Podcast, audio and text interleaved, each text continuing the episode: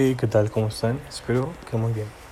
El día de hoy tenemos una frase que dice, donde veas un negocio exitoso, alguien tomó alguna vez una decisión valiente. Peter Drucker. ¿Qué opinan ustedes al respecto?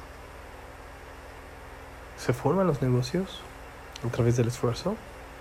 ¿O cuáles son los factores que ustedes consideran fundamentales para que tengan éxito? Espero sus respuestas en mi Instagram, arroba 19 El día de hoy tenemos en el resumen del mercado nacional e internacional que POCTEC perdió 4.76%, Peñoles 5.04% y Fragua B 6.43%. Alzas nacionales CIMEC B 3.95%, ERDES 4.33% y TMMA 4.37%. En el SIC tenemos en las noticias del día de hoy tal N 12.84% a la baja, XZWO 14.68% y CEVAC N 38.53%.